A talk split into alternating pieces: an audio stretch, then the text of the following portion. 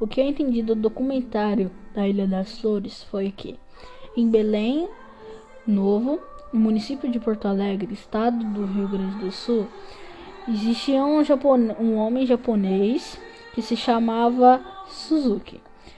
Ele colhia é, tomates e vendia para mercados para outras pessoas comprarem com dinheiro.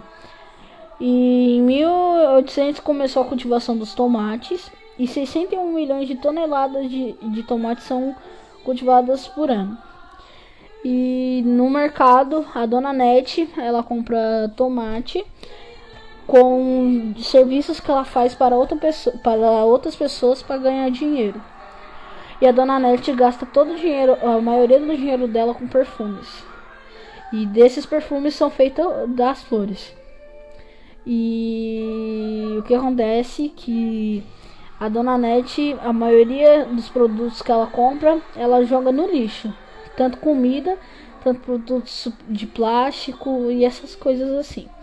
E a maioria desse lixo vai para uma ilha que se chama Ilha das Flores, onde nessa ilha tem muito lixo. Lixo dentro da água, lixo no chão, lixo em qualquer lugar. E lá tem umas famílias muito pobres e que não tem dinheiro algum fazer o quê? E nessa ilha lá tem muitos porcos, onde a maioria da, do lixo vão para os porcos e para as pessoas pegarem. Onde tipo alguns trabalhadores da cidade pegam e separam o lixo da comida para as pessoas comerem. Mas corre muito risco porque no lixo tem uma substância que pode fazer a pessoa morrer por tentar comer esse tipo de lixo.